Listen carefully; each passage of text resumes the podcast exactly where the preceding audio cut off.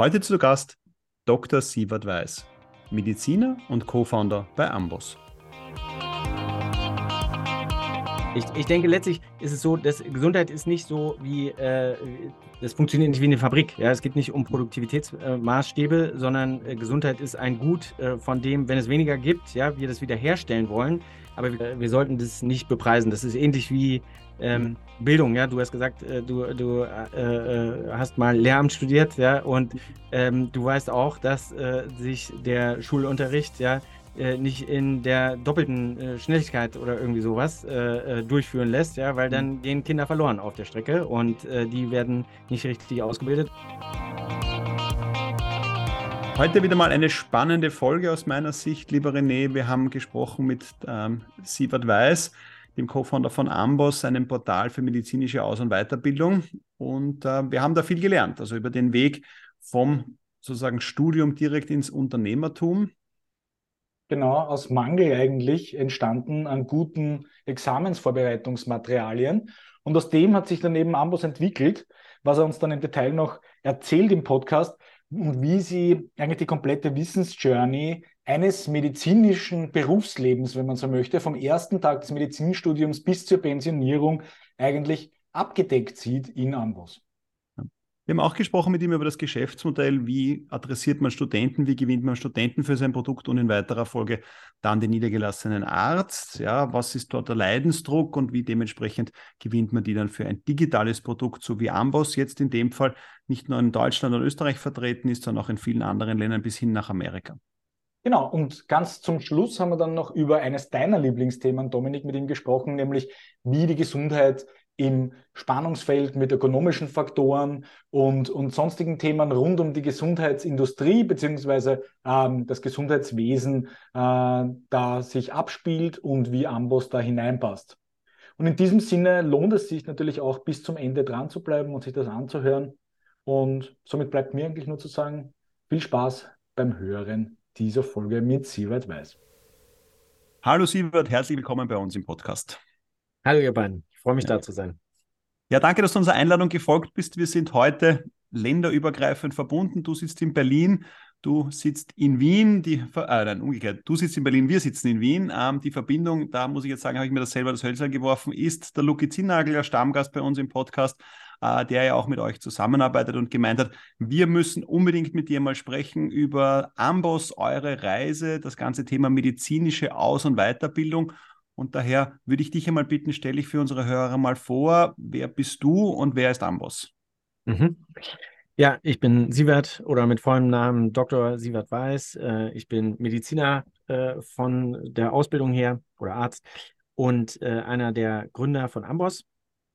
Und ähm, ja, Amboss haben wir äh, so in 2011 nach unserem Studium begonnen, ähm, sind jetzt eine ganze Weile unterwegs und in der Zeit auch eine ganze ähm, Ecke gewachsen. Äh, wir haben angefangen ursprünglich mit Examensvorbereitungen, sind jetzt mittlerweile zu einem äh, ja, Lifelong Companion für den ähm, Mediziner geworden, von Tag 1 des Medizinstudiums bis hin zur Rente. Und ähm, weil das eine ganze Menge Arbeit ist, sind wir jetzt auch nicht mehr äh, zu dritt, sondern mittlerweile 500 Leute, äh, davon 250 in Berlin, einige in Köln, äh, New York. Ähm, ja, und ähm, verfolgen diese Mission, äh, dass äh, das evidenzbasierte medizinische Wissen äh, an die ähm, Fingerkuppen des Arztes zu bringen, immer weiter. Mhm. Was ist denn so ein bisschen die Gründungsgeschichte? Was ist denn die Motivation, genau. aus der heraus Ambus dann so entstanden ist zwischen euch?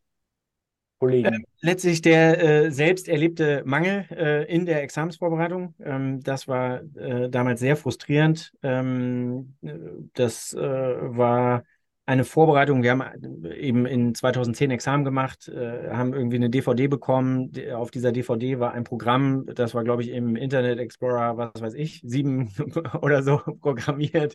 Äh, das klickte die ganze Zeit im Hintergrund, lud die Seite andauernd neu, stürzte ab. Äh, die Inhalte passten nicht, äh, die, äh, die Antworten passen nicht richtig auf die Fragen und so. Äh, das war ähm, teilweise so frustrierend, äh, dass wir uns so einen Timeout-Raum in unserer WG eingerichtet haben, wo man dann, wenn einen das zu sehr geärgert hat, sich erstmal austoben musste. Ähm, schließlich hängt an diesem Examen ja auch irgendwie ein bisschen was und man will es gut machen. wir haben das alle gut geschafft, aber ähm, es ist in dieser Zeit, das ist eine relativ lange Zeit in äh, Deutschland, da beschäftigt man sich so drei Monate, äh, jeden Tag acht Stunden mit diesem Examen. Ähm, äh, dann darüber nachgedacht, wie man das besser machen könnte und einfach angefangen zu spinnen, so, ja, äh, wie das eben so ist, wie man das manchmal macht, ja, da könnte man doch und so weiter.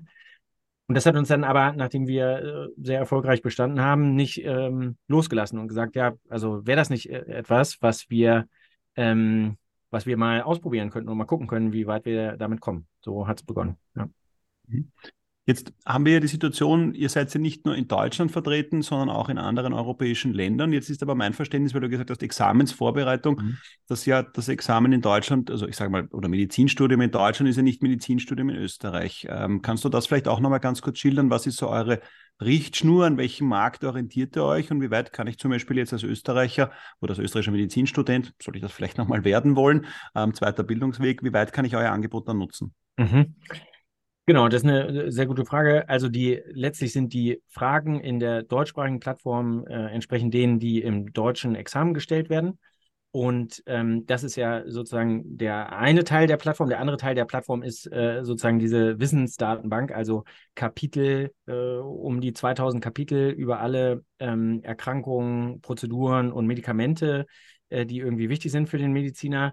Ähm, dieses Wissen, das wird äh, gespeist aus ähm, vor allem deutschen und europäischen Leitlinien Insofern, ich kann mich als Österreicher daran äh, so weit orientieren, wie die deckungsgleich sind mit dem, was ich in Österreich vorfinde, aber muss das letztlich äh, natürlich irgendwie äh, national jeweils beachten. Ne? Das gilt gleichermaßen für die deutschsprachige Schweiz. Ähm, das kann ich nicht äh, zwangsläufig eins zu eins übernehmen, aber mhm. ähm, es äh, ist sicherlich trotzdem eine Orientierung. Und in Österreich ist es soweit äh, ich das äh, richtig erinnere, so, dass es ähm, kein glaube ich, zentrales Abschlussexamen gibt, sondern dass die Unis einzeln sozusagen ihre äh, Abschlüsse organisieren und ähm, dafür eignet sich dann ein Tool, was das medizinische Wissen aufbereitet hat, in konzentrierter Form durch alle Fächer hinweg. Ähm, natürlich trotzdem. Also. Mhm. Aber wie weit und, ist jetzt. Also, so, Entschuldigung, sag noch, fertig, ja. Äh, vielleicht noch als Ergänzung, äh, wir haben ja nicht nur die deutschsprachige Plattform, wir haben auch die englischsprachige Plattform. Ähm, das ist äh, sozusagen insofern ähnlich, als dass sich dort alles an den USA orientiert und USA als globaler sozusagen Vorreiter, was medizinische Erkenntnisse angeht. Nicht, nicht unbedingt das Gesundheitssystem, aber zumindest die mhm. medizinischen Standards, ja. Ähm, äh, ist da sozusagen äh, der, der, die, die Quelle, die, die wir im Wesentlichen nutzen. Mhm. Ja. Okay, das heißt aber sozusagen die deutsche Version, also ist nicht einfach übersetzt ins Englische, sondern mhm. hat effektiv andere Inhalte dann. Ja. Korrekt, ja. Okay. Wenn ich mir jetzt dann überlege, okay, jetzt, also jetzt bin ich dann Kunde oder Nutzer bei euch, was ist jetzt sozusagen der Game Changer? Ja, also warum, ich meine, ihr habt ja tausende User, ähm, warum greifen die das auf euer Portal zu? Jetzt, wenn man wahrscheinlich einmal Lehrbücher gesehen hat, kann man sich vorstellen, gut, das muss besser gehen. Aber was ist sozusagen jetzt wirklich das Besondere an Ambos, auch warum ihr jetzt dann so weitreichend äh, dann auch dementsprechend den Erfolg habt? Ja, ich glaube, da gibt es ein, äh, eine, äh, eine Reihe von ähm, äh, Game Changern da drin. Ähm, äh, also der erste Game Changer historisch gesehen war, dass wir deutlich besser auf dieses Examen vorbereitet haben. Ja, und das ist, wenn du diesen, ähm, das ist ja irgendwie so eine Prüfung, jeder will dieses medizinische Staatsexamen bestehen. Ja, das ist natürlich ein Riesenpain für, den, für die einzelne Person, die da durchgeht. Ähm, das willst du natürlich irgendwie bestmöglich bestehen und da keine Kompromisse machen. Ähm, und das haben wir, das führt jetzt aber wahrscheinlich zu weit, mit verschiedenen didaktischen Mitteln äh, äh, ermöglicht, die sozusagen, die es vorher nicht gab. Ja? Ähm, und ähm, die eben sehr spezifisch darauf eingehen, wo steht der jeweilige Nutzer mit seinem Wissensstand, ähm, wenn der beispielsweise äh, noch ganz früh in, in, in, im Lernen äh, unterwegs ist, dann braucht er sehr viel mehr ähm, nicht nur die spezifische Erklärung, warum etwas richtig oder falsch ist von diesen Fragen, sondern eben auch Hintergrundwissen zu der jeweiligen Erkrankung. Also was ist eigentlich der Diabetes mellitus, ja, worauf muss ich da achten und so. Und letztlich dieses ähm, graduelle äh, Annähern an dieses Wissen das ist sozusagen das, was, was Amboss sehr gut ermöglicht und auf dessen Basis es dir auch Empfehlungen ausgeben kann, mhm.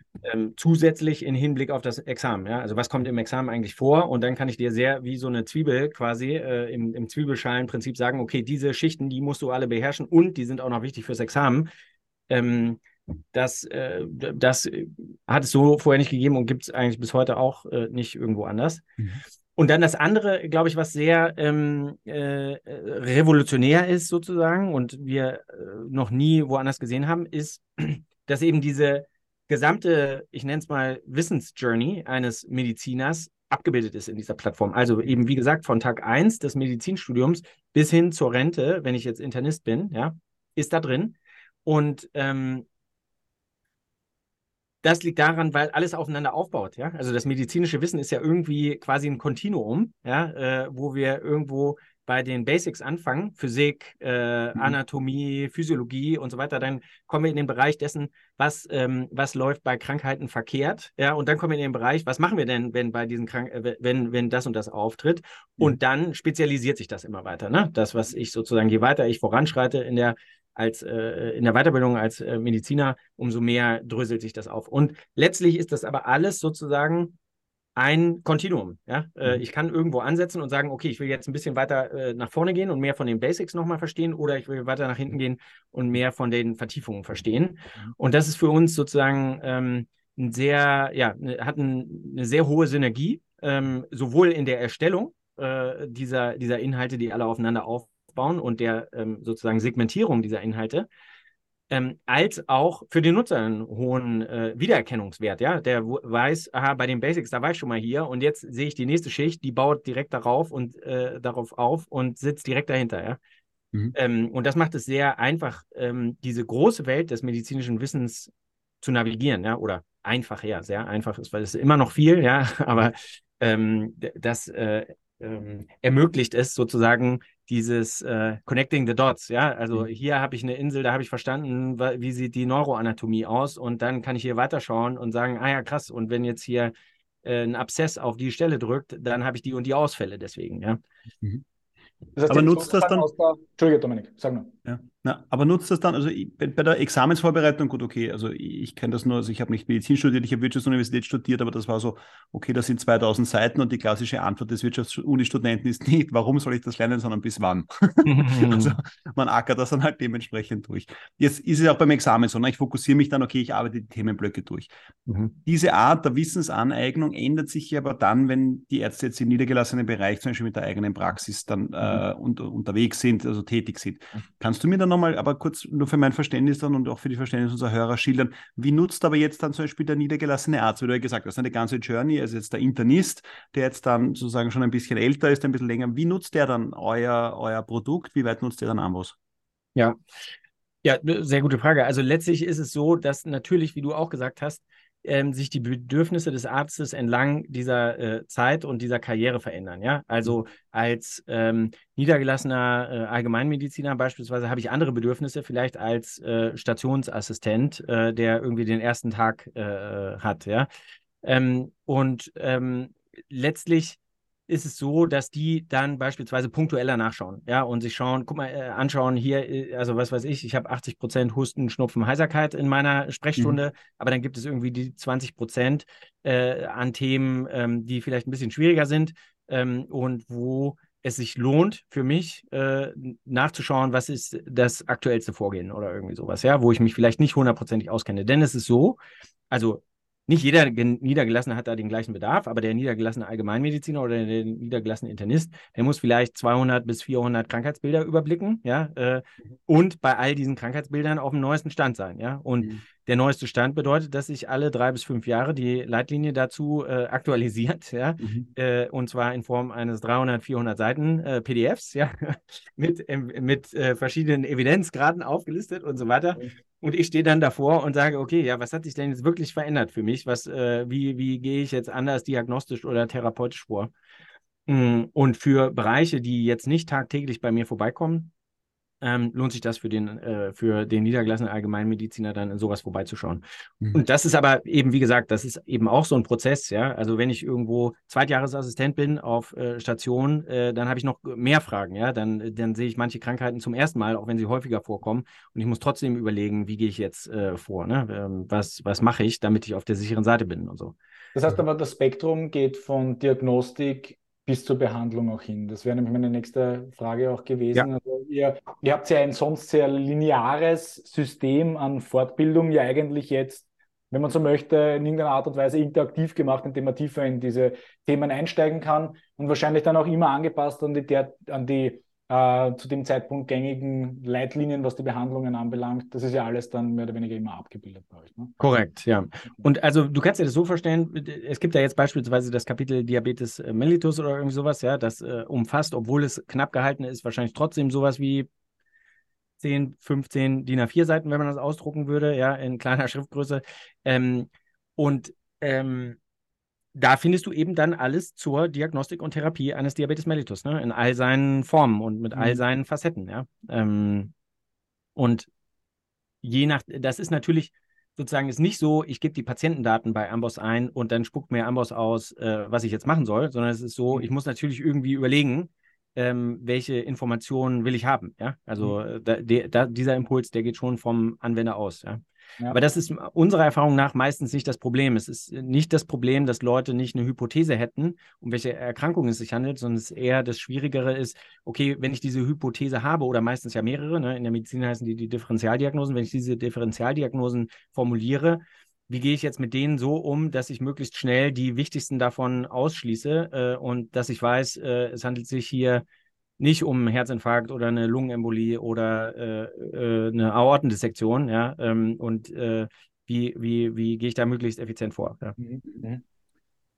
Aufgrund des Leidensdrucks behaupte ich jetzt einmal, kaufen sich oder wie wir vorher besprochen haben, kriegen über die Unis die Studenten dementsprechend euren Zugang. Wie funktioniert das dann beim niedergelassenen Arzt? Weil dort hätte ich ja jetzt in der Beobachtung bisher die Situation gehabt, sehr viel von Wissen, das der niedergelassene Arzt bekommt. Ich vermute, das ist in Deutschland ähnlich wie in Österreich, wird jetzt, sage ich mal, im Rahmen von Veranstaltungen, Kongressen etc., teilweise auch durch Pharmareferenten etc. hier hineingetragen. Also mit der, mit der Pharmaindustrie als großem Treiber euer System verstehend ist ja da, spielt ja da die Pharmaindustrie keine Rolle, da habt ihr jetzt keine Investoren oder Sponsoren oder sonst irgendwas, sondern ihr seid ja da komplett losgekoppelt von dem System. Aber wie kommt jetzt sozusagen der niedergelassene Internist auf die Idee, sich jetzt Amboss zuzulegen? Ist, ist er, weil er so brav ist und sich denkt, ah, ich muss das endlich wissen oder hat er es aus dem Studium mitgenommen, wie du gesagt hast, Lifelong Learning?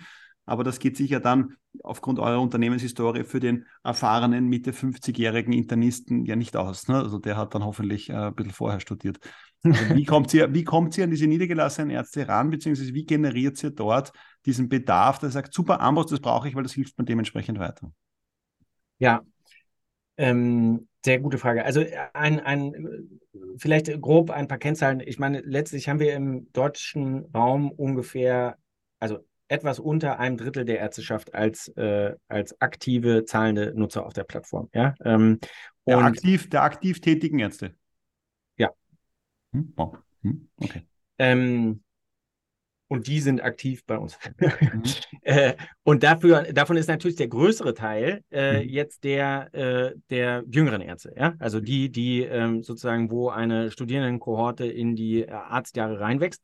Das mhm. haben wir jetzt aber auch schon seit, äh, sag ich mal, fünf, sechs, sieben Jahren, sodass die ersten Fachärzte und Niedergelassene zu den ersten Amboss-Nutzern beim Examen gehören. Ja? Und das mhm. immer weiter nutzen. Also wir haben Nutzer, die sind seit, seit Tag 1 Amboss-Nutzer und sind heute immer noch Amboss-Nutzer. Ja? Mhm. Ähm, quasi endless äh, Lifetime. ähm, mhm. Und ähm,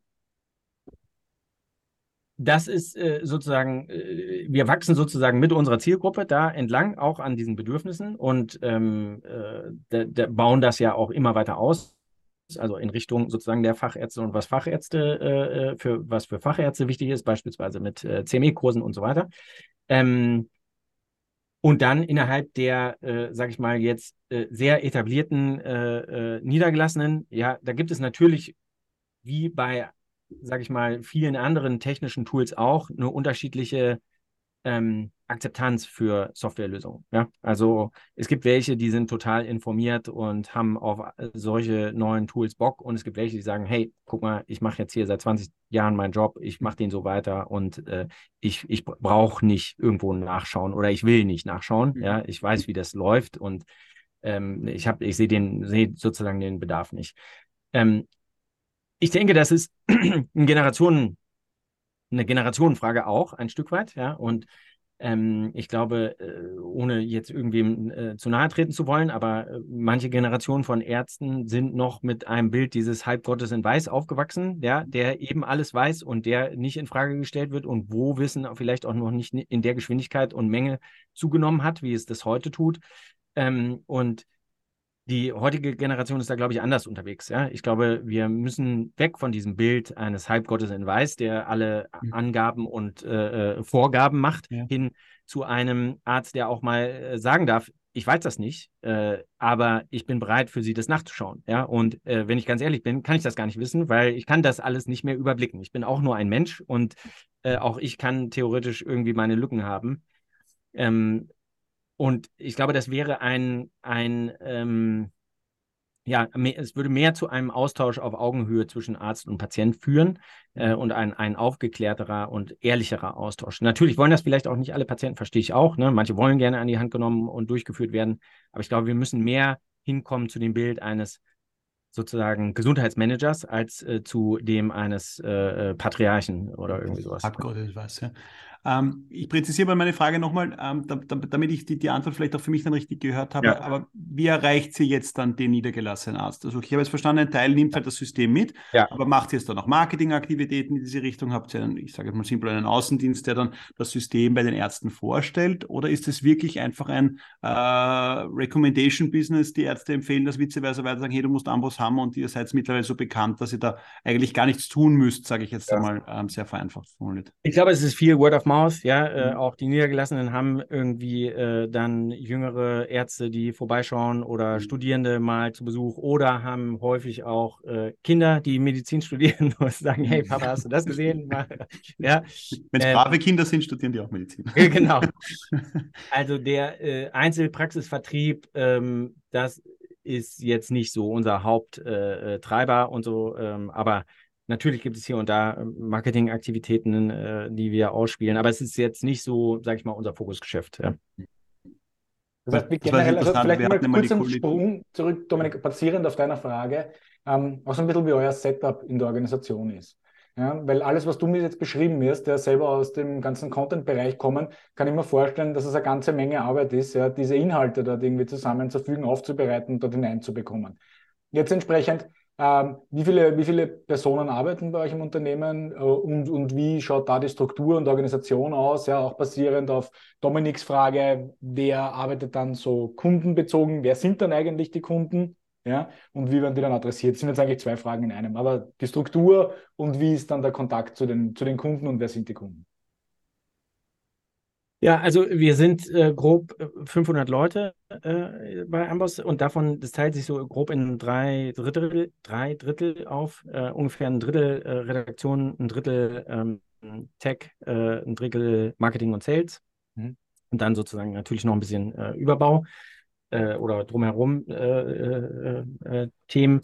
Ähm, Genau, und diese Redaktion, also das sind so um die 100 Leute, ja, die äh, tatsächlich fest angestellt bei uns äh, tagtäglich an diesen Inhalten arbeiten und sich darum kümmern, dass äh, ähm, die aktuell gehalten werden, dass neue Themen hinzukommen, dass äh, Themen verständlicher gemacht werden, dass äh, dass, was weiß ich, äh, manche Prozeduren in Videos erklärt werden und auf Bildern dargestellt werden und so weiter und so fort. Also das ist auf jeden Fall, wie du gesagt hast, ist ist äh, ein, ein ähm, eine Content-Maschine eigentlich. Äh, eine Content-Maschine, ja, äh, mhm. und ein, ein ganz wesentlicher Teil unseres Produktes und ein ganz wesentlicher Teil dessen, was wir zu organisieren haben, ja. Ähm, und äh, wer hat den Kontakt zum Kunden oder wie, wie, wie, wie entsteht der Kontakt zum Kunde? Ähm, das ist letztlich, also Amboss ist total auf den Endnutzer fokussiert. Das heißt also entweder den Medizinstudierenden oder den Arzt oder auch andere ähm, Gesundheitsberufe, äh, die, die Amboss nutzen und dann ähm, gibt es letztlich pro Markt so eine Art Dynamik, äh, wo die Nutzer, äh, also die, die Endnutzer anfangen, dieses äh, Tool aufzunehmen und zu sagen, hey cool, äh, guck mal, was da alles drin steht, das hilft mir wirklich äh, mehrfach am Tag, schaue ich da rein und das gibt es auch noch offline und super, kann ich auch im OP nachgucken und so. Mhm. Ähm, bis hin zu dem Punkt, wo äh, letztlich so eine Art kritische Masse erreicht ist, äh, solcher Nutzer innerhalb beispielsweise einer Uni oder eines äh, Krankenhauses. Ähm, und die sprechen dann mit, äh, mit ihrer äh, Verwaltung oder äh, Bibliothek oder wie auch immer und sagen, also wenn ihr Geld hierfür ähm, Hilfsmittel ausgeben wollt, dann bitte für Amboss, weil das hilft uns wirklich. Ja? Kurze ähm, Zwischenfrage. Und, Siebert, habt ihr da ja. diesen Tipping Point? Ja? Wo ist der ungefähr, äh, wo, ist der, wo wird der ungefähr erreicht bei euch? Ja? Also bei einer Institution? Der kritischen Masse, meinst du? Genau, genau. Mhm. Ähm, ich, also ich glaube, in den Büchern steht der so um, um die 20 Prozent, ja, äh, aber ich, also das ist bei uns, äh, letztlich ist es ja ähm, äh, auch die Frage sozusagen, wann, wann trägt sich das an uns heran, ja, also wann, wann äh, passiert dieser Punkt. Es ist am Ende, glaube ich, ähm, kann man das so ganz genau wahrscheinlich nicht sagen, weil da irgendwie natürlich eine Verzögerung zwischen der kritische Punkt ist erreicht und es wird mit, ja. äh, mit der Administration gesprochen und äh, es wird irgendwie, es besteht Kontakt zwischen uns und dieser Administration. Ähm, aber das ist ungefähr, sage ich mal, historisch die Wahrnehmung aus dem, was wir im deutschen Markt erlebt haben. Ja? Mhm. Am Anfang waren das alles äh, reine Endnutzerlizenzen ähm, und heute sind es eigentlich, gibt es nur noch eine Uni in Deutschland, die äh, Amboss nicht als Campus-Lizenz hat. Für, Ach, die können wir äh, gleich direkt mal adressieren hier, ja, wenn wir diesen Podcast äh, veröffentlichen und sagen, Fear of Missing Out, my friends. Ja, ähm, ist jetzt ja. noch immer nicht dabei, es wird Zeit. Ja. genau, ja. Ja, der Hintergrund meiner okay. Frage war nämlich, das lässt sich ja vielleicht, also abgesehen davon, dass es sich wahrscheinlich auch ein bisschen messen lässt, ne, weil ihr wisst ja, wie viele Einzellizenzen ihr habt und die sind dann vielleicht, äh, genau. äh, dann auch, wo, ja. die, wo die genau sitzen.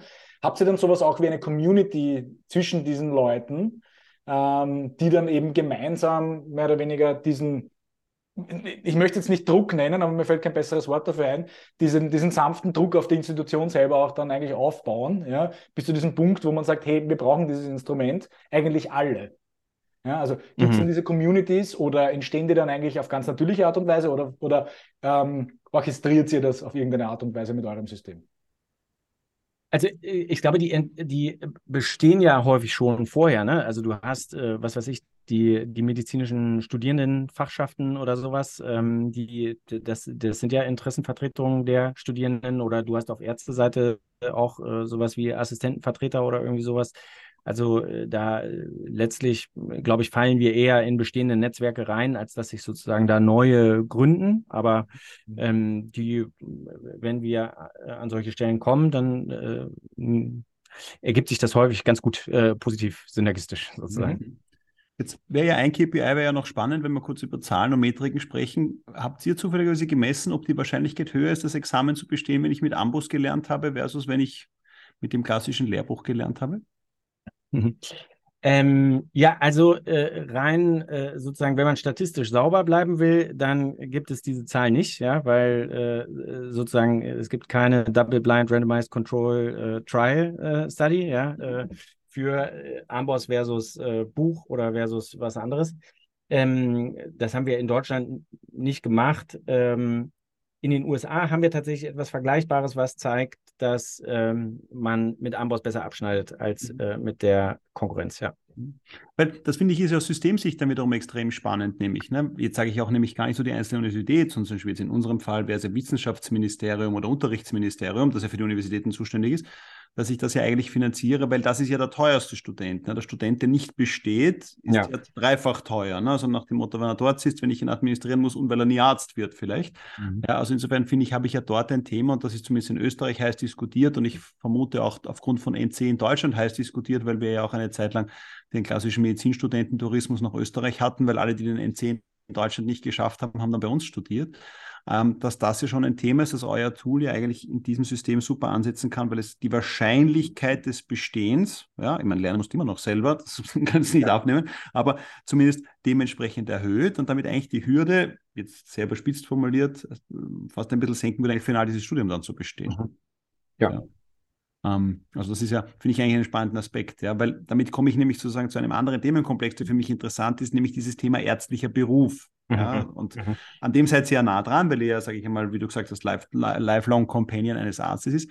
Wie siehst du da ein bisschen die, die, aktuelle Situation? Das hat jetzt mit Amboss gar nicht so viel zu tun, sondern eher so auf den Blick auf das Gesundheitswesen, wie sich der Beruf des Arztes auch nochmal wandeln wird. Jetzt denke ich auch nochmal an ChatGPT und diese Dinge, wo ich in Zukunft vielleicht, keine Ahnung, dockt dann ChatGPT bei euch an und schaut das dann, dann dementsprechend strukturiert nach oder man könnte ja viel ähm, fantasieren. Mhm. Aber wie siehst du da so ein bisschen den Beruf? Einerseits die Zukunft der Ausbildung, mhm. ja, und auch vielleicht ein bisschen die Zukunft des Arztberufs. Mhm. Mhm. Also da ist ja mein Blickwinkel oder ein, ein primärer Blickwinkel ist äh, eben der sozusagen, äh, der sich um medizinische Informationen dreht. Und mhm. ähm, es ist so, dass äh, das medizinische Wissen exponentiell wächst. Ja? Äh, es mhm. gibt eine Zahl, die besagt, äh, dass sich das medizinische Wissen aktuell alle 73 Tage verdoppelt. Ja? Ähm, mhm. und das ist, das ist, glaube ich, das bezieht sich nicht auf das klinisch-praktische Wissen, was man unbedingt als Arzt braucht, aber das bezieht sich auf die Menge der Publikationen, die äh, medizinische Relevanz haben. Ja? Ähm, nichtsdestotrotz sind das äh, sozusagen ja äh, am Ende Ergebnisse, die gefiltert werden müssen dafür, was, äh, was, was davon hat denn jetzt Bedeutung für das, was ich als Arzt mache. Und das nimmt ja nur weiter zu. Ja? Äh, das, äh, ich denke, das hat fundamentale Auswirkungen darauf, wie sowohl die Ausbildung als Arzt oder eben auch noch als äh, Studierender abläuft und ablaufen sollte äh, und auch wie ich als Arzt später weiter arbeite. Ja? Ähm, ich denke, es wird immer weniger oder kann eigentlich immer weniger äh, nur so sein, dass dass sozusagen der ärztliche Beruf vor allem ausgezeichnet ist durch dieses medizinische Wissen als das Hoheitsgebiet des Arztes. Ja? Ähm, das wird immer schwieriger und immer unmöglicher letztlich, das zu überblicken. Und ähm, ich denke, im Studium würde, wäre es total sinnvoll, äh, äh, sozusagen, ja, bestimmte Grundlagen beizubringen und Verständnis für die Themen äh, zu schaffen ähm, auf dem man dann in der Zukunft aufbauen kann und äh, äh also Methoden an die Hand zu geben. Wie kann ich denn, wenn ich jetzt noch äh, 35 Jahre lang weiter als Arzt arbeite, wie kann ich denn mhm. mein Wissen aktuell halten? Ja? In dieser Zeit wird ja wahnsinnig viel passieren. Ja? Und ich als Arzt bin ich eigentlich dazu verpflichtet, äh, mit diesem Fortschritt Schritt zu halten, ja, und äh, das auch meinen Patienten zukommen zu lassen. Also ähm, die Antwort kann nicht sein, in sechs Jahren prügel ich so viel Wissen wie möglich in den einzelnen Reihen. Ähm, und dann hat sich das nach äh, nochmal drei Jahren ein Teil davon schon wieder äh, überholt, ja? sondern es muss sein, ich bringe etwas bei, was nachhaltig vorhanden ist und auf das ich dann perspektivisch immer weiter aufbauen kann. Und das, was dadurch frei wird, vielleicht frei wird, ähm, könnte ich damit füllen, dass ich sage, hey, als Arzt gibt es noch andere Qualitäten, als äh, äh, derjenige zu sein, der immer nur Wissen abruft und in irgendeine Aktion übersetzt. Ja? Ähm, ich könnte äh, die, die Ärzte besser darin schulen, äh, zu kommunizieren. Ja? Was bedeutet Empathie? Wie mhm. kann ich mit einem Patienten so sprechen, dass ich, äh, dass bei dem auch äh, das ankommt, was ich sage und dass der am Ende dann auch das macht und die Tabletten so einnimmt, wie ich mir das vorstelle, ja, wie, mhm. wie ich denke, dass es richtig ist. Mhm. Ähm, und natürlich auch sowas wie, sag ich mal, Digital Literacy, ja, und Data Literacy. Also äh, ich muss äh, in Zukunft verstehen können, was sind äh, vielleicht sinnvolle Tools, die ich meinen Patienten empfehle, die ich selber benutze. Wie werte ich Daten so aus, äh, dass ich daraus neue Erkenntnisse für mich ziehe und so weiter und so fort. Also ähm, das Bild des Arztes sollte sich in, in, äh, in vielerlei Hinsicht äh, oder die Ausbildung des Arztes sollte sich in vielerlei Hinsicht an die, äh, an die Herausforderungen der aktuellen Zeit anpassen. Ne? Und äh, es ist eigentlich so, dass wir Medizin immer noch so lehren und auch die Ausbildung so abläuft, wie das vor 100 Jahren war. Ja? Mhm. Also äh, du sitzt in Vorlesungen und äh, ein Professor steht vorne und erzählt dir in seinem Tempo, wie er es für richtig hält, äh, was, was du alles wissen musst. Und dann gehst du aus der Vorlesung raus und hast vielleicht 5% behalten und mhm. äh, das war's. Ja? Mhm. Ähm, Hast du das, hast du das Gefühl, ich meine, man, also ich habe das nur selber erlebt, wie ich selber in Amerika studiert habe, ein halbes Jahr, dass dort der Zugang schon ein komplett anderer ist, dass die einfach didaktisch ganz anders drauf sind. Wie erlebst du das? Also auch die Skandinavier sagt mir, die sind didaktisch ja viel weiter. Also wo siehst du vielleicht auch jetzt mal Ausbildungskonzepte jetzt über die deutsch-österreichischen Grenzen hinaus? Weil ich glaube, da sind wir uns einig, da gewinnen wir jetzt keine Didaktikpreise, wurscht welches Fach, ähm, wo du sagst, ja, die sind wirklich da weiter, die machen das eine Spur schlauer? Also was in den USA, was da interessant ist zu sehen, ist auf jeden Fall, dass die sehr viel praktischer orientiert sind. Ja? In, mhm. in Deutschland haben wir, äh, Österreich kann ich nicht äh, eins zu eins beurteilen, aber in Deutschland ist das Studium recht äh, theorielastig. Ähm, in den USA äh, wird ein Großteil dieser Theorie quasi außen vor gelassen. Mhm. Ähm, und es geht eigentlich ab Tag 1 schon darum zu sagen, wie gehe ich mit diesem Patienten um? Was mache ich als nächstes? Ja, selbst wenn es darum geht, ähm, dass ich jetzt irgendwie physiologische Grundlagen oder irgendwie sowas verstehen muss, dann ist das immer patientenbezogen. Und meinem Gefühl nach führt das zu einer Ausbildung, die sehr viel besser auf den ärztlichen Beruf vorbereitet, weil das sind die Fragen, mit denen ich konfrontiert bin. Ja? Mhm. Ich habe da jetzt jemanden vor mir sitzen, der schildert mir folgende Symptome, der hat folgende Patientengeschichte. Was mache ich mit dem? Mhm. Ja, das ist meine, das ist meine tägliche Frage. 30, 40, 50 Mal oder so am Tag. Mhm. Ja? Mhm. Darauf sind wir in Deutschland weniger vorbereitet. Und ähm, also die studieren in vier Jahren. Ja? Äh, das ist hochkomprimiert, ja. Die müssen auch ein anderes Studium vorher gemacht haben, aber die studieren Medizin äh, in vier Jahren ähm, und äh, wir in sechs. Und ähm, äh, aber eben mit diesem, mit diesem praktischen Engel. Also das ist, äh, ich glaube, in der Hinsicht sind das erstmal vom Start weg sozusagen ähm, ja, fittere Kliniker, als, mhm. als äh, wir das haben. Ähm, und das hat vielleicht, das hat bestimmt auch Downsides, ja, weil, man sagen könnte, ja, also dieses Theorielastige, das ist, das hat auch seine Vorteile, ja. Wir denken irgendwie breiter oder keine Ahnung was, äh, oder ähm, können besser in die Forschung gehen oder wechseln oder so. Aber das ist ja am Ende auch nicht äh, das Gros der Leute, die das machen, ja. Also, mhm. ähm, und in den USA gibt es dafür dann äh, dezidierte Programme, ja, die PhD-Programme, denen hängen die nochmal drei Jahre dran und dann machen die auch richtig Forschung, ja. Also das, mhm. Das, das stimmt, ja. Jetzt hast du vorher noch unterschiedliche Themenbereiche angesprochen und da stimme ich dir hundertprozentig zu, die ja die Ärzte auch brauchen, jetzt abseits des medizinischen Wissens. Das sind aber oft Topics für euch als Ambus. Ihr werdet euch nur auf die medizinischen Themen fokussieren oder kann ich bei euch in Zukunft dann auch einen Kurs zum Thema, wie funktioniert das Krankenkassensystem, was ja auch zum Beispiel ein Thema wäre, dass ich glaube, dass den Ärzten gut tun würde, wenn sie das wissen. Ähm, sind das so Themen, die bei euch auch kommen? Also äh, man findet äh, Teile davon auch in Amboss, ja, ähm, aber mhm. das sind ja auch ein Stück weit, also äh, ein Stück weit Soft Skills, ja, die äh, schwieriger zu vermitteln sind über mhm. eine rein digitale Plattform.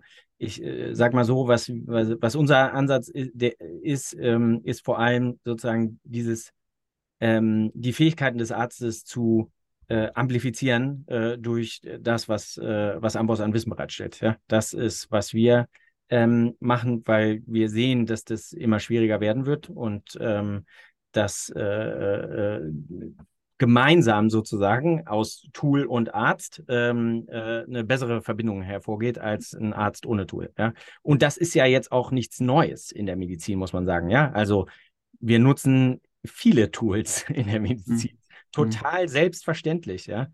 Ähm, und ich habe mal, ich mal so einen Artikel gelesen, der sagte, ja, äh, als das Thermometer rauskam, da gab es äh, einen totalen Aufschrei in der medizinischen Community, weil es hieß, ja, aber das Thermometer, und das war jetzt vor 300 Jahren oder irgendwie sowas, ja, äh, das, äh, das Thermometer, das kann ja nicht alle Qualitäten von Fieber messen. Ja, das stimmt, ja, das kann nicht alle Qualitäten von Fieber messen. Aber es kann, unabhängig vom Anwender, standardisi standardisiert die Temperatur erfassen. Ja? Das mhm. ist schon eine ganze Menge wert. Ja? Und es kann, du kannst nicht okay, du siehst nicht, ob der jetzt auch noch schwitzt oder nicht oder ob der total blass ist oder rot oder wie auch immer, ja. Und ich meine, das Thermometer hat sich etabliert, würde ich sagen, ja, oder äh, Röntgengerät so ähnlich, ja. Ähm, und, und so ähnlich sehe ich das äh, sozusagen für ein Wissenstool auch, äh, dass das etwas sein wird, was selbstverständlich irgendwann dazugehören muss ähm, mhm. und, und äh, die Fähigkeiten des Arztes sozusagen erweitert. Ja.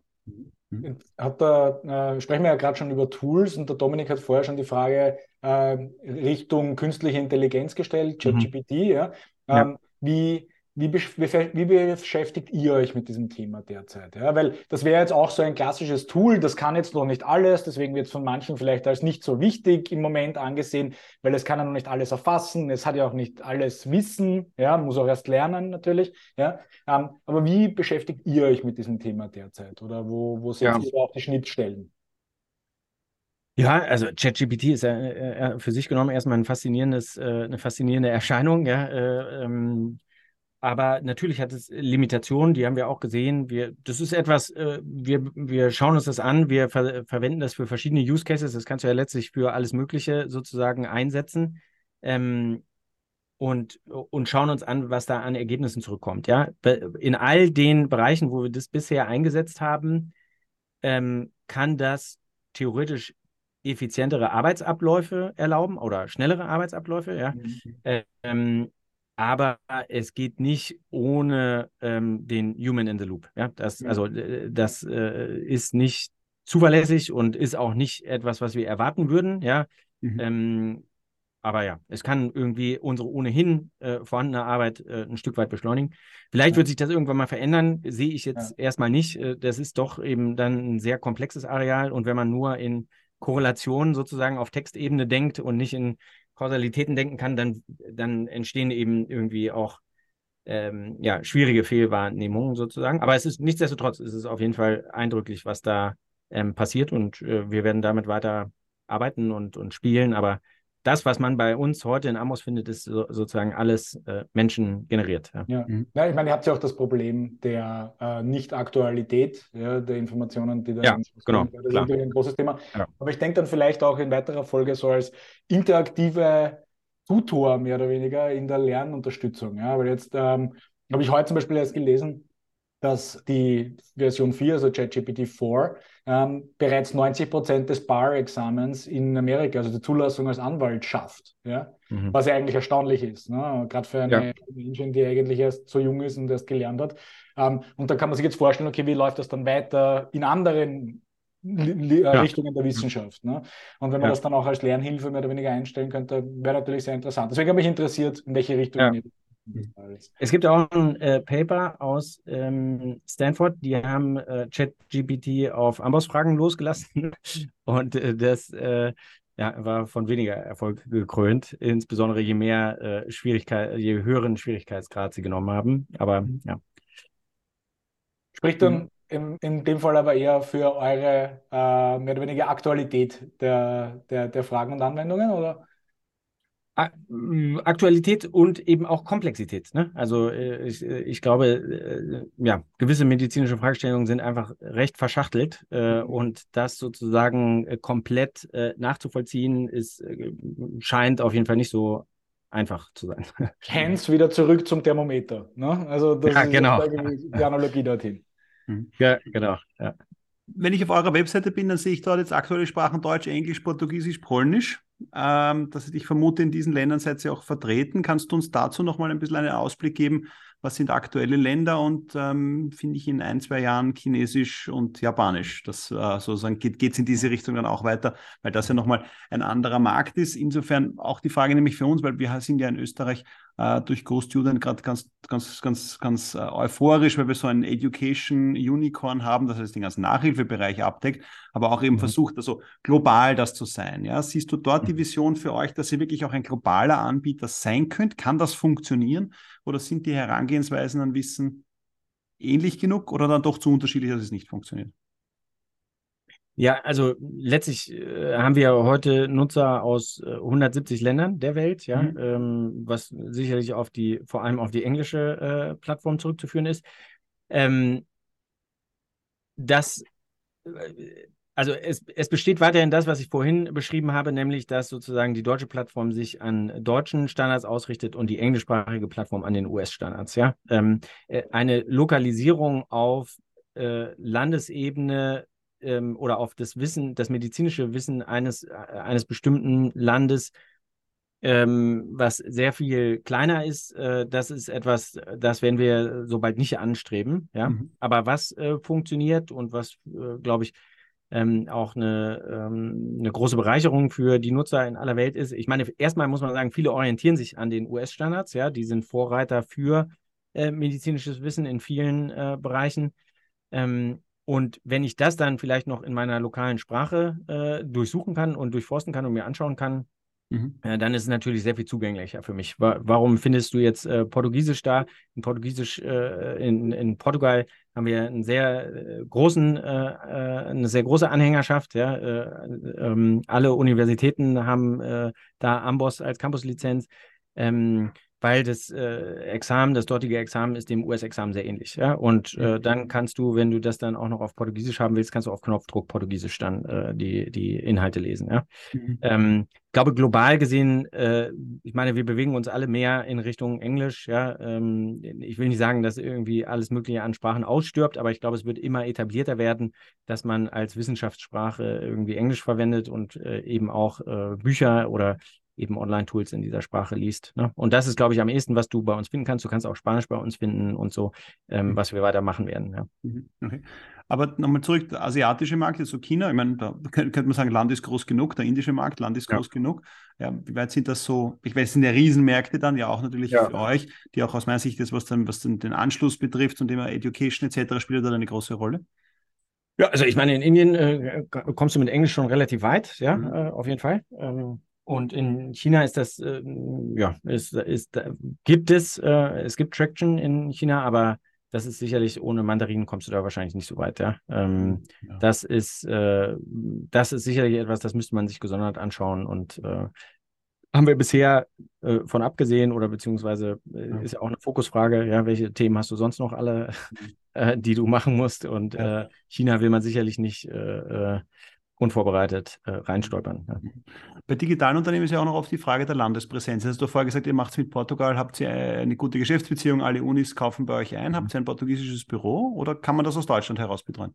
Äh, wir haben kein, glaub, wir haben kein Büro vor Ort in dem Sinne, aber wir haben äh, portugiesische äh, Mitarbeiter, die mhm. dort äh, Medizin studiert haben, Ärzte sind und äh, diesen, diesen Markt sozusagen, egal von wo, wir sind ja alle digitale Nomaden am Ende, äh, irgendwie gut bedienen können. Ja. Mhm.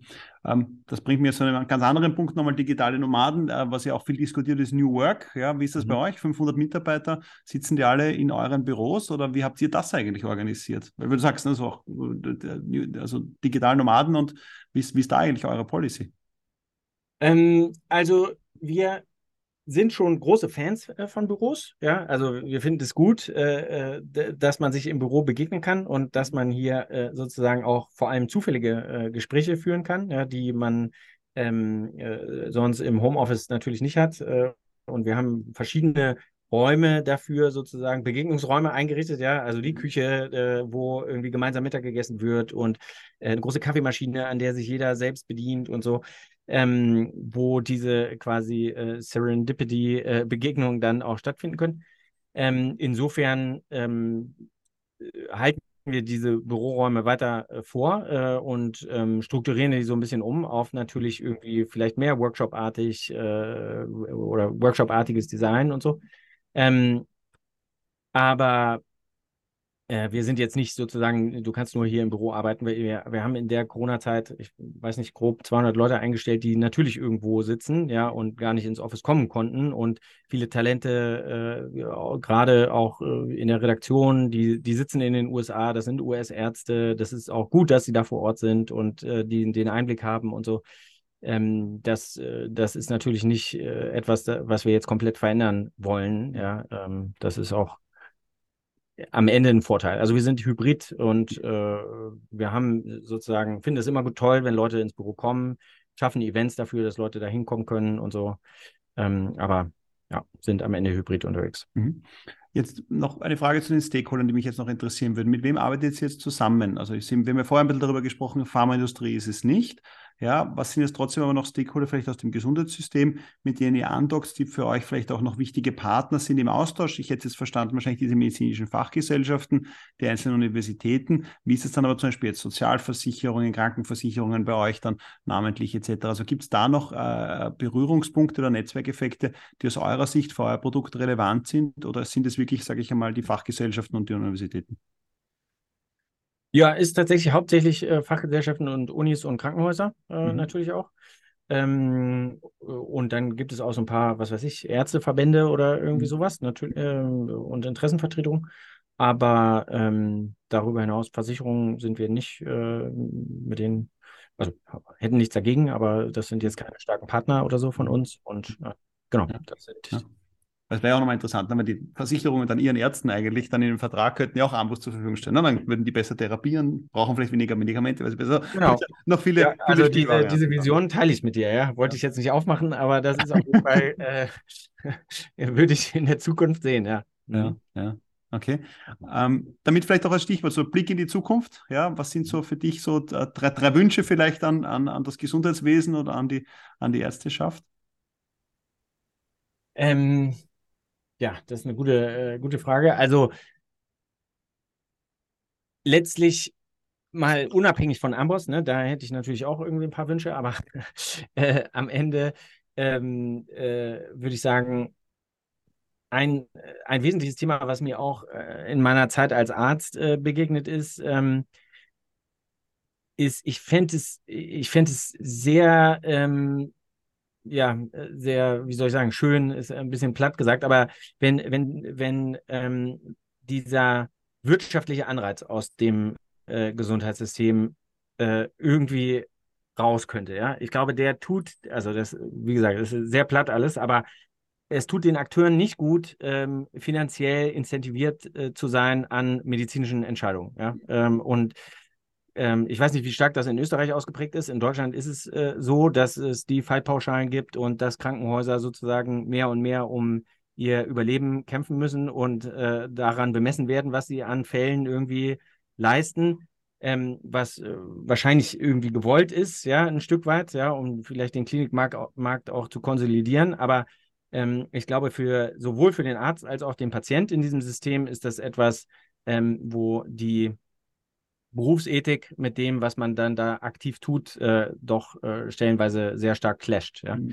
Ähm, gut, ich meine, euer, euer, Gesundheitsminister Karl Lauterbach hat ja, glaube ich, auch da einen Vorstoß gemacht. Ich glaube, da ging ja, ja, genau. darum, ja. zum Thema Konzerne dürfen keine, ich glaube, wir sind es bei MVZ, sind es dann, glaube ich, bei euch, dass die nicht mehr von Konzernen betrieben werden sollen, um einfach hier die Profitgier, ich formuliere es, glaube ich, so hat er es formuliert, äh, ein bisschen hintanzustellen. Ich glaube, das ist das Thema. Wir haben es in Österreich ein bisschen, weil wir ja in Österreich die Situation haben, dass wir jetzt diese PVEs haben, also bei uns sind es Primärversorgungseinheiten, wo Ärzte zusammengefasst werden im, im, im, niedergelassenen Bereich. Und hier geht es um die spannende Frage, wer darf jetzt Eigentümer dieser PVEs sein? Soll das jetzt im Eigentum der Ärzte stehen oder kann ich private Investoren haben, die jetzt dann diese PVEs besitzen? Ähm, und ich verstehe generell den Konflikt, aber es kommt halt auch aus meiner Sicht das andere Thema zum Tragen, das du halt vorher auch angesprochen hast. Ärzte sind halt Ärzte. Und ich sage immer, wenn ihnen die Wirtschaft so viel Spaß gemacht hätte, hätten sie vielleicht WU studiert. Ja? Also das ist immer so die Thematik. Also wie weit wollen die sich mit diesen äh, wirtschaftlichen Themen beschäftigen? Dasselbe Thema haben wir in der Apotheke ja auch. Mhm. Ja, dass ja Pharmazeuten oft Pharmazeuten sind, weil sie es pharmazeutisch interessant finden, aber offen gestanden in der gelassenen oder in der öffentlichen Apotheke bin ich ja viel mehr wirtschaftlich mittlerweile gefordert. Und ich glaube, das ist so die spannende Frage. Wie kann wirtschaften im Sinne von Dinge effizient und kosten äh, sinnvoll mhm. äh, zu betreiben, äh, mit der ärztlichen Ethik zusammengehen. Ich glaube, ja. das ist, so bin ich ganz bei dir, aber es ein, also insoweit falls wie die Diskussion in Österreich ist, ist aktuell aus meiner Sicht genau eine ähnliche. Wir sind nur noch nicht so professionell aufgestellt, weil wir bisher hier gesetzlich gesehen einen sehr starken Riegel vorgeschoben hatten, mhm. was privat darf und was nicht. Ja, ja. ja. Also genau, das, äh, dann sind wir da zumindest äh, ähnlich unterwegs und es sieht so aus, als könnte sich da was verändern. Ich, ich denke, letztlich ist es so, dass Gesundheit ist nicht so wie, äh, das funktioniert nicht wie eine Fabrik. Ja? Es geht nicht um Produktivitätsmaßstäbe, äh, sondern äh, Gesundheit ist ein Gut, äh, von dem, wenn es weniger gibt, ja, wir das wieder herstellen wollen, aber wir können das nicht irgendwie, wir sollten das nicht bepreisen. Das ist ähnlich wie ähm, mhm. Bildung, ja, du hast gesagt, äh, du, du äh, äh, hast mal Lehramt studiert, ja, und mhm. ähm, du weißt auch, dass äh, sich der Schulunterricht, ja, äh, nicht in der doppelten äh, Schnelligkeit oder irgendwie sowas äh, äh durchführen lässt, ja, weil mhm. dann gehen Kinder verloren auf der Strecke und äh, die werden nicht richtig ausgebildet oder auch in der Kunst, ja, mhm. du kann, spielst ein Streicherquartett auch nicht in der doppelten Geschwindigkeit, weil das dann effizienter ist, sondern spielst es immer noch seit 300 Jahren in der gleichen Geschwindigkeit, ja. ja, ja. Und ich glaube, ich glaube, es ähm, es gibt gewisse Bereiche, die eben nicht davon äh, profitieren, äh, in solchen Produktivitätsmaßstäben zu denken. Mhm. Ähm, eine weitere, und wenn wir aber sozusagen darüber äh, nachdenken würden, wo ist denn eigentlich der größte Hebel im Gesundheitssystem, ja, dann würde ich sagen, ähm, und das ist auch keine Neuigkeit, aber ich glaube, es wäre interessant äh, zu überlegen, wie könnte man denn eine Incentivierung in diese Richtung hinbekommen, ist, äh, warum setzen wir nicht an, bevor die Krankheit entsteht? Ja? Warum, mhm. warum äh, wir, wir sind ein äh, äh, Krankheitssystem sozusagen, ja, wir sind kein, es ist kein Gesundheitssystem, ja, wir kümmern uns nicht darum, äh, äh, Fettleibigkeit, Bluthochdruck, äh, was weiß ich was, Diabetes zu vermeiden, äh, sondern wir setzen an, wenn es da ist. Ja? Und äh, es gibt auch keine Incentivierung da anzusetzen, ähm, wo man das noch vermeiden kann. Ja? Und das wäre wahrscheinlich äh, aus, auch aus wirtschaftlicher Sicht das effektivste. Ja? Mhm. Ähm, ja, ich glaube, also wir haben in Österreich zumindest den ersten Schritt gemacht, wir haben die, die Krankenkasse in Gesundheitskasse umbenannt. Also, wir haben versucht, mit Marketinghammer zu unterschlagen. Ja, du hast Aber ja auch schon den, das Berufsbild des Gesundheitsmanagers, glaube ich, selber verwendet vorher. Ja. Das wäre ja. Spannender, spannender Aber, Begriff, ein neuer, ne, den man da einwerfen ja. kann. Ja, aber es ist, aber es ist auch in Österreich, wir sind rein kurativ unterwegs, also präventiv passiert auch in Österreich relativ wenig. Ja. Hast du sogar effektiv unter Anführungszeichen äh, Prophylaxe ist zum Beispiel bei der Erstattung durch die Krankenkasse explizit ausgeschlossen. Sämtliche ja. Produkte in der Prophylaxe sind einfach von der Krankenkasse oder Gesundheitskasse, werden nicht erstattet. Punkt, das fertig, kannst du brauchst gar nicht probieren. Ja, also es ist einfach immer Nachsorge und nicht Vorsorge. Ja. Du hast vorher erwähnt, du hast ja. vorher erwähnt, äh, Sievert, dass du äh, auch viele Wünsche an Amboss selbst hast. Ja? Äh, vielleicht so mal ein bis zwei konkrete, ja, wo geht die Reise hin? Was sind eure nächsten Schritte, die, die ihr anstrebt in den nächsten Monaten? Ähm, ja, also ich denke, äh, das, was wir machen, ja, das kann man wahrscheinlich noch äh, mein Leben lang und andere Leben lang weitermachen, ja. Und äh, wir, wir werden wahrscheinlich nie am Ende sein, ja. Ambos wird nie fertig sein, äh, denn dieses medizinische Wissen ist einfach äh, sehr, sehr groß. Also ähm, ich glaube, es gibt äh, viele ähm, Bereiche, die, die angrenzende Bereiche, die auch noch von diesem Wissen profitieren können. Ja, äh, beispielsweise die Pflege, ich denke perspektivisch auch äh, tatsächlich Patienten oder so etwas. Das ist natürlich eine sehr lange Reise. Oder eben, wie du das auch angesprochen hast, sozusagen Versicherungen indirekt. Ja. Mhm. Ähm, und äh, das ist am Ende muss all das im Dienste des Patienten stehen. Ja? Also am Ende müssen wir uns daran messen lassen, dass wir wirklich auf Patientenebene etwas äh, verändern und dass die Behandlung wirklich besser wird. Ja? Ich denke, es gibt dafür Indizien. Wir haben auch äh, ein, zwei Studien, die äh, in diese Richtung deuten. Aber ähm, ich denke, das ist ein, das ist ein Ziel, dass es sich lohnt, äh, auch noch 30, 40 Jahre weiter äh, zu verfolgen und äh, weiter ähm, sozusagen in der Mission unterwegs zu sein etabliertes, evidenzbasiertes Mediz medizinisches Wissen ähm, an den Anwender zu bringen ähm, und äh, ihm das bestmögliche äh, sozusagen Equipment zu geben, ähm, damit es dem Patienten äh, so gut geht wie, wie eben möglich ja, mhm. und wie die Zeit es erlaubt. Mhm. Gut, und ihr macht mit Amos, und damit ist, glaube ich, ein schönes Schlusswort gesetzt, ein, ein, einen Baustein dazu, ne? Dass das einfach ja. besser gelingen kann. Und insofern wünschen wir euch für die weitere Reise, also dir und deinen 499 Mitstreitern bei Amos, mhm. ähm, alles Gute, viel Erfolg. Ja, wir werden euch weiter am Radar haben und weiter beobachten. Und äh, ja, alles, alles Gute und danke, dass du die Zeit genommen hast, heute bei uns zu sein. Vielen Dank euch. Hat mir viel Spaß gemacht. Alles Liebe. Ciao, ciao. Lieber René, spannend war es. Eine Stunde knapp mit Sievert Weiß und zum Schluss stelle ich mir dann immer die Frage zum Thema, wäre Amboss vielleicht dann das Tool, mit dem ich endlich mein medizinisches Wissen auf Vordermann bringe? Ja, weil als Wirtschafter ist das natürlich immer so ein bisschen mein Hinkebein. Insofern werde ich jetzt mal in Amboss reinschauen. Allen anderen sei das auch empfohlen, ob Medizinstudenten oder Mediziner oder auch Mitglieder der pharmazeutischen Industrie, medizinisches Basiswissen. Äh, in dem Fall kann man sich jetzt auch digital bei Amboss holen. Genau. Und wie immer freuen wir uns über Kommentare oder die eine oder andere 5-Sterne-Bewertung ähm, auf Apple iTunes bzw. Apple Podcast. Und in diesem Sinne freuen wir uns auf die nächste Episode des Healthcare Changers Podcast und über Rückmeldungen, Feedback und Kommentare von eurer Seite. Ciao, ciao.